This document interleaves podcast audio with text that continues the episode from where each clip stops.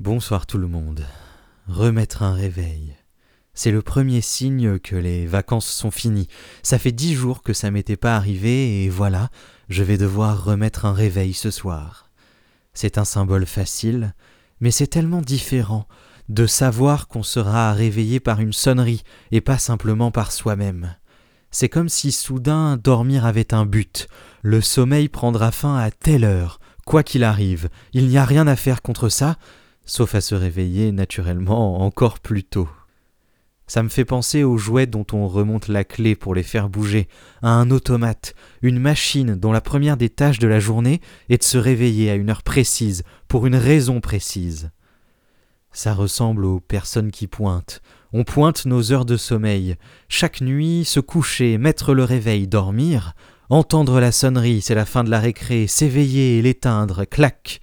On a pointé, la journée peut commencer.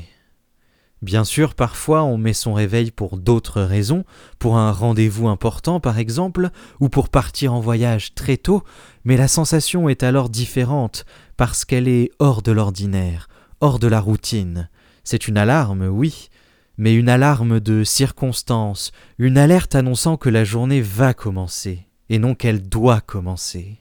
La différence est minime, comme le symbole était facile, mais ce tout petit décalage, ce changement d'intention, prouve qu'au fond, ce n'est pas le réveil en lui-même qui pose problème.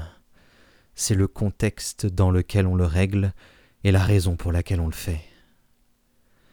Bonne nuit.